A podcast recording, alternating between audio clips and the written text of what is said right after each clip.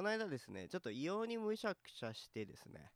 えっ、と早稲田大学ってとこまで歩いて行ったんですよ散歩して。夜中ですよ。えー2時か3時ぐらいだったかな。完全に不審者なんですけど。でもね、まあ、時期が時期だからなのかあのーていうんですかね門の周りで夜桜見ながらなんかカップラーメン食ってる若者とかいて ちょっとちょっとなんやこれと思いながらあのその周辺歩いてたんですけどあのそこまでね僕が通ってたわけではない校舎なので思い入れというとそこまででもないんですがただね大学の1年生の時は割とそっちの方に行く機会がまあなぜか多かったのでえっ、とまあ思い出すこともあったりなかったりとかっていう感じではあったんですね。でなぜ行ったのかというと別にそこに原点があるからってわけではないんですよもちろんね。でただまあ入学式とか卒業式とかっていうところではお世話になっていてでねあのななんかねパワースポットではないんですけど行ったらなんか変わるかなっていう期待をちょっとしちゃっていて。で実際見てきたんですよ。ね。あの まあね暗闇にそびえ立つ大隈講堂みたいなとことかね見てきたんですけど、えー特に何の 特に何の変化もなく、えー行って帰ってくるっていうまあ最近流行りの映画みたいなね、えーことをしたんですが。まあいろいろ思い出したことといえばですよ。やっぱあの自分がね一番今まででハマったこと何だったのか、えー熱中したこと何だったのかっていうと、えーもう言う前からちょっとニヤニヤしてしまってはいたんですがあの大学受験ね。大学受験っていうものがもう面白くて 面白くてというか大学受験がねやっぱ楽しかったんじゃないかなって今自分の中でも思ってあのーて言うんですかね。大学受験というか受験勉強ってあのー答えあるじゃないですか。答えがあるからやっぱやりやすかったなっていうのが今になってねすごく思ってるんですよ。で僕高校は公立高校でえーとまあ進学系の国立大学に行くためのコースみたいなとこ入ってたんですけどあのなんかね別に国立コースだからといって私立コースだからといってなんか大きな違いあったかっつうと、まあ、そんななかったんじゃないかなっていうぐらい、あのー学力的には文系と理系の差の方が大きかったみたいな。僕文系なんですけど。でね、あのー最最初の受験の時はもう本当にすごい雑な受験になってしまってもうなんかねいや今でも思い出すのがその行きたくない大学？行きたくない大学というか、えー、と本来のいや俺もっといいとこ行けるしみたいな、あの受験をしてた時にね、あの試験問題を解きながら俺はこんなことをするために受験勉強やってたんじゃないぞっていうのでねちょっとね涙をこう目に浮かべながら問題を解いてたんですけど、えーまあそこもう普通に受かりましてでまあそれは一旦置いとくとしてですよ。あのー僕がね一番受験勉強楽しいなって思ったのが拓郎というか仮面浪人というかしてた時がねすごい面白くて。なんで面白かったんでしょうね。あのーその時手帳にね手帳まあほぼ日手帳ですわ。ほぼ日手帳に、あのー今日何やったとか明日何やるみたいなことを毎日毎日書いてで1週間ごとにその進捗確認してでもうだからさ高校の時とかね、あのー受けさせられるじゃないですか模試って、あのー前頭模試だとか寸大だとか。なんか真剣模試だとかって受けさ受けさせられるじゃないですか。夜ゼミを外したのはわざとじゃないですよ。あの まあいろいろあるじゃないですか。そういう模試を受けさせられてはいたんですけど拓郎とか仮面浪人になるとあの自分でね申し込んで受けなきゃいけないっていうことになるんですよ。そういうのを知れたのもねなんかあー面白いなと思いながら受けてて。でその模試を目標に、えー勉強してあのーそのフィードバック受けてそんでここは足りねえなみたいなことやりつつで過去問解いてで過去問からあここが今足りてないなみたいなことやりつつですよ。でっていうのをいろいろやってるうちにあこれは面白いなっていう風になってえーまあ、受験に挑んだわけなんですけど、あのー多分ねまあいろいろ要件はあると思うんです。最初は5教科7科目やってたのが3科目、えー文系科目だけに絞ってやったからま効率上がったとかもあると思うんですけど。なんかね自分で目標立ててやってた時がすごく、まあ、楽しかったは楽しかったんですよね。答えがあるものとはいえその試験ってね問題分かってるわけではないから傾向が分かってるだけで。だからなんか言い方はあれですけど、まあ、例えばあのーていうのかな賞を取るために作品を作るみたいなことになるとするじゃないですか。でそういう時に過去の、あのー傾向とか見てでそれに合わせて作品を作るみたいなことがあったらもしかしたらあのーね僕はすごくやる気が出るのかもしれないなっていうところも思ったりもしたんですけど。まあまあそういうのがありつつですよ。でまあちょっとね話変わるんですけどっていうとちょっとねメープル超合金みたいですけどあのそうじゃなくてえー、ていうんですかね今ねあの実家からあのえー何回だ3回ぐらい引っ越してるんですよ。でずっと、まあ、しばらく、えー、と関東地方 関東地方にいるんですけどあのーていうんですかね実家からえー、と転々とする間ずっとあの参考書をねもう移動させてるんですよ。でなぜかというとあのーまあなんか初心忘るべからずじゃないですけどそういうのもあるんですがやっぱ意外と急にやりたくなるかなと思って勉強。で例えば英単語とかって僕ずっとデュオ3.0っていう英単語を使ってたんですけど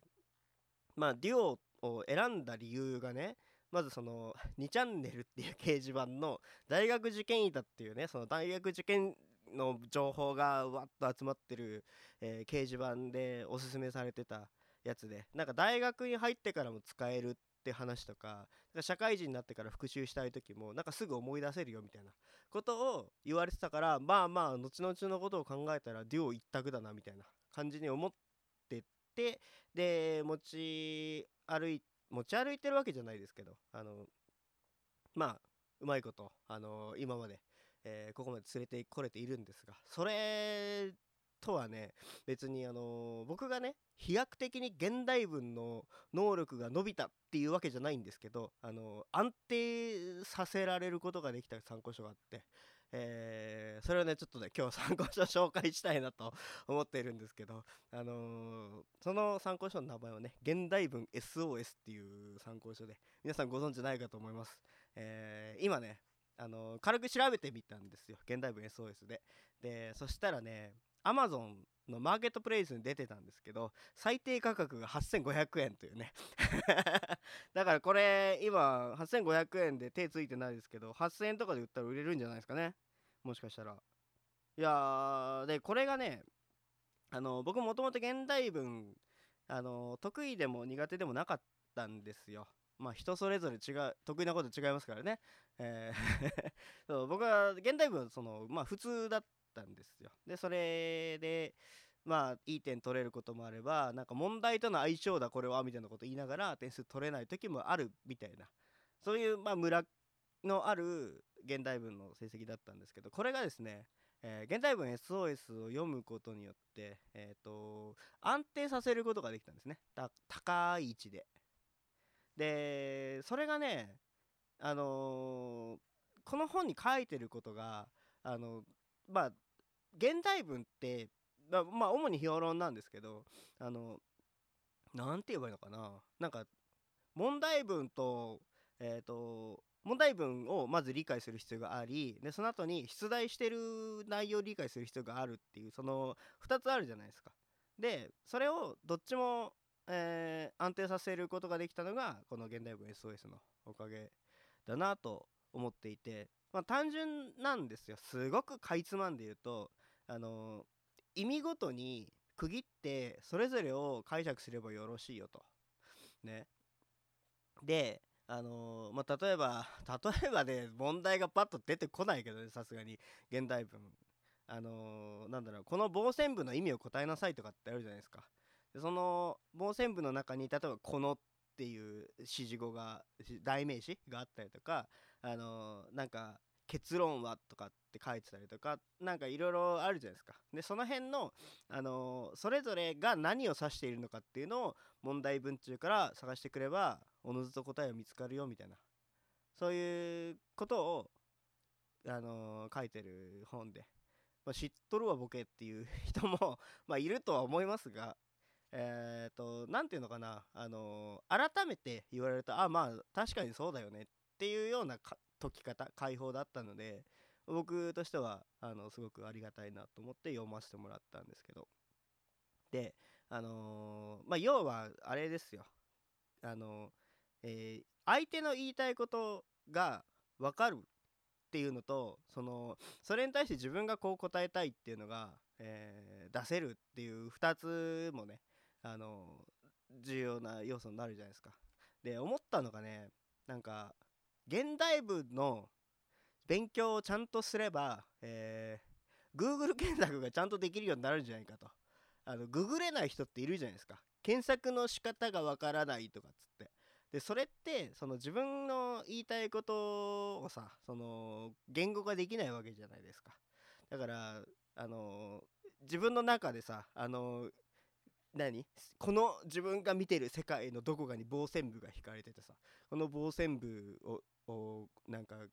単語にしなさいみたいなこと言われた時にあのそれが解釈できないみたいな。で自分の中では多分なんとなく形はあるんだけど言えないっていうのがね多分現代文ちゃんとやればググれるようになるよっていうのはね僕はちょっとねふっと思ったんですよ。ね。そう。それだけです。いやあとねあのー、数学を諦めたという諦めた数学諦めたっつうとねなんかいろんな人からもう叩かれそうですけどあのー、まあ数学は点数が取れないなと思ってやめたんですよ。というのも多分ね数学の教え方って僕気に食わないところがあってあのー、例えっ、と教科書的なその解説あるじゃないですか、え、な何々っていうのはこういう意味があってこうやって使うんですよっつって。で記号が出てきてさ。で別に記号は嫌いじゃなかったんですよ。あの、えー、記号が出てきて数式が出てきて。で例題がありますよと。で例題にはその出てきたね、えー、問題をそのままスッと当てはめてやればああここにこれを入れてこうすればこう出るのねみたいな。のがすぐ分かるから全然 OK だったんですよ。問題はねあの例題じゃない。練習問題お前だよ。練習問題がねすげえムカついて毎回毎回。あの、特に図形の問題ね。なんか何々のあのー、なんか面積を求めなさいとかっつってさあのー、僕はね あのまあ例えばの話で例えばね僕はえっ、と三角形の、え面積の求め方分かりますよと。だけど五角形出てきましたよと。五角形。あお前お前見たことねえな。